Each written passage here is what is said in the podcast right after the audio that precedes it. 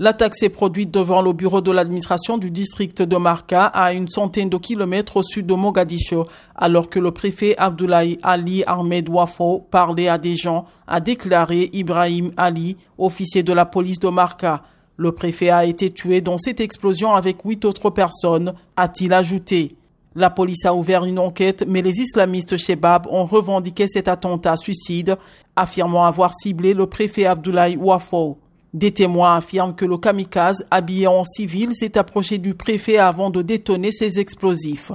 Chassés des principales villes de Somalie, les Shebabs restent implantés dans de vastes zones rurales, d'où ils mènent des attaques contre des cibles gouvernementales et les forces de sécurité.